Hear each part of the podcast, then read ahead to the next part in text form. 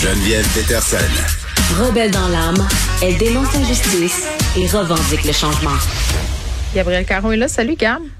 Salut Geneviève. Bon, est-ce que c'est une pratique qu'on va voir de plus en plus avec ces pages de potins et ces, et ces rumeurs qui se répandent à vitesse grand V sur les médias sociaux? Il y a une personne sur TikTok qui fait jaser parce qu'elle a fait signer un accord de confidentialité à ses amis avant de potiner. Écoute, je sais pas si c'est complètement absurde ou si c'est du génie. J'arrive comme pas à décider. Un mélange des deux? Euh, peut-être un heureux mélange. En fait, c'est une vidéo qui a été partagée sur TikTok, tu l'as dit, il y a déjà 3 millions de vues pour cette vidéo-là et ça continue de grimper. la vidéo est super courte. Là. On voit simplement euh, des copines qui sont assises à une table de restaurant en train de signer des papiers et le commentaire qui est écrit, c'est euh, un truc genre vous pensiez que je niaisais, pas du tout. Maintenant, on va pouvoir euh, discuter parce que c'est signé et scellé. Donc, euh, donc voilà. Mais c'était pas du potinage qui s'est passé sur TikTok. Là. Ce qui est euh, viral, c'est le procédé, donc de faire signer un accord de confidentialité. Donc, on sait pas le potin en question, c'est par rapport à quoi. On n'a aucune idée. On n'a aucune idée. Et moi qui suis une curieuse dans l'âme, oui, j'avoue que j'ai envie de savoir c'est quoi qui se sont dit qui mérite une clause de confidentialité parce que je sais pas pour toi là, mais moi il me semble que quand je suis avec mes amis, qu'on va manger puis qu'on discute, ça va de soi que ce qu'on dit reste au resto, non? Hmm. Non? Ben j'aimerais ça te dire que oui là, mais euh, J'ai l'impression que souvent, si tu dis à une personne, c'est vraiment un secret, puis parle-en pas, c'est la rampe de lancement euh, vers euh, la divulgation du dit secret.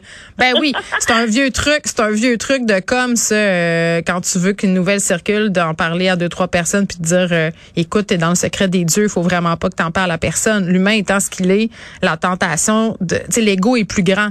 tu comprends ce que je veux dire? L'ego de la personne dit, hey, moi, je le sais, je sais quelque chose que tu sais pas donc, elle a tendance à le révéler. Vieux truc.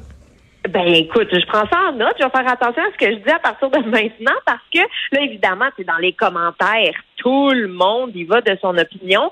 Il y en a ben beaucoup qui trouvent que, tu sais, comment ça que tu fais pas confiance à tes amis? Pourquoi tu es ami avec eux si tu leur fais pas confiance? Puis il y en a beaucoup qui soulèvent pourquoi ils sont encore amis avec toi? Tu as l'air vraiment intense. Et euh, il y a une autre personne qui précise, et ça, je trouvais que ça faisait du sens. Tu sais, pourquoi tu donnes tout ce trouble-là de faire signer des formulaires pour qu'ils gardent un secret? Garde-les ton secret, puis ça va être Non, je veux absolument en parler.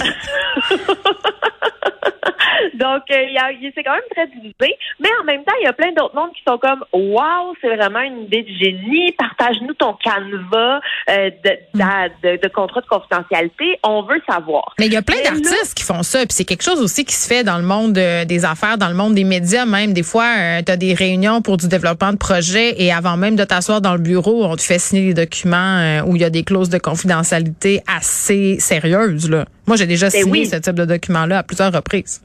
Ben oui, oui, oui, il y en a beaucoup. Tu sais, on fait juste penser, par exemple, euh, vite de même, là, toutes les participantes qui ont fait euh, RuPaul Drag Race, Canada Drag Race, oui. des franchises comme ça, eux autres signent des accords de confidentialité que ben, tu peux pas divulguer qui a gagné ou à quelle semaine. Oui, quand tu sors de la télé-réalité, là, c'est le cas dans plusieurs productions, effectivement.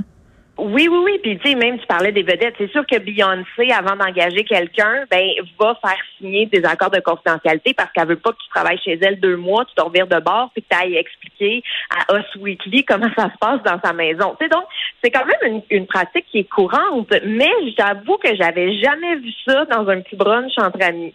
Et euh, ben c'est triste en même temps, tu sais, moi c'est pour ça que je suis partagée entre euh, le génie ou le fait que ça soit complètement euh, abusif entre guillemets parce que si t'es rendu que tu fais signer des clauses de confidentialité à tes amis où s'en va le monde, tu sais. Ben, je suis entièrement d'accord. Puis il y a beaucoup d'intervenants. Il y a amis puis amis aussi là. Hein, moi j'ai des amis que je sais que si je dis quelque chose puis que je dis faut pas que t'en parles, ça va rester. Ils vont garder. Exactement. Mais il y a des amis puis il y a des connaissances. Oui, c'est ça. C'est à toi de juger, je pense, ta catégorie d'amis. Mais il y a beaucoup d'internautes qui soulevaient aussi le point de est-ce que cet acte-là est légal? Dans le sens ben où, tu sais, si c'est pas rédigé par un avocat, si c'est pas notarié, il y en a beaucoup qui disaient oh, ça vaut rien. Puis là, hey, pour dire que Manon sort plus avec Ghislain, tu vas vraiment aller faire notarier un contrat. Tu sais, il y a quand même euh, un niveau. C'est pour ça que je voulais savoir c'était quoi le potin, mais malheureusement, je n'étais pas invitée au brunch, donc euh, je le saurais jamais. De toute façon, même si tu avais été invité, tu pourrais pas nous en parler. Il aurait fallu que tu signes le document. Euh, raison. mon pire cauchemar, c'est de jouer à des jeux de société. Mon fils, pour vrai, m'y astreint chaque soir. Là, j'ai j'ai commencé à jouer aux échecs avec lui, puis c'est vraiment parce que je l'aime puis parce que je suis une bonne mère, lol. Mais pour vrai, je, j'aille ça jouer à des jeux de société. Et là, on en a découvert un, euh, Gab, vieux de 4000 ans. Oui, 4000 ans. Mais là, je veux juste revenir sur le fait que tu n'aimes pas les jeux de société. Non, j'ai ça. Voyons moi, je, donc. Non, moi, je partage euh, mon existence, euh, ou plutôt les gens en deux catégories dans l'existence, ceux qui aiment les jeux de société et ceux qui aiment pas ça. Puis je veux vraiment pas partager ma vie avec des joueurs. Je, je, ah, ça me ben tombe sur le gros nerf. Ben Geneviève, notre amitié se termine ici. Je on n'est pas vraiment amis, fait que c'est correct. Oh, collègue. OK, parfait. C'est bon. Fiu, sauvé. je te ferai pas signer d'accord si jamais on joue à des jeux. Parfait. Mais oui, un jeu de société qui est vieux de 4000 ans, OK. euh, qui a été trouvé euh, en Oman. Donc ça, c'est proche de l'Arabie saoudite, là, pour vous euh, situer un petit peu. Et ça date de l'âge de bronze. Donc l'âge de bronze, c'est à peu près 2000-2500 ans avant notre ère. À noter qu'on dit plus hein, avant ou après Jésus-Christ. Là, on dit vraiment Hey, on avant est tellement laïque, là. notre ère. C'est. Oui, c'est ça.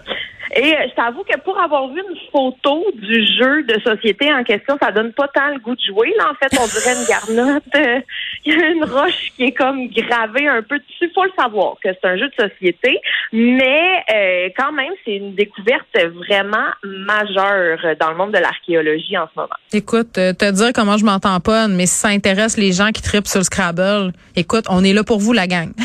OK. Merci, Gab. Salut. Bye bye.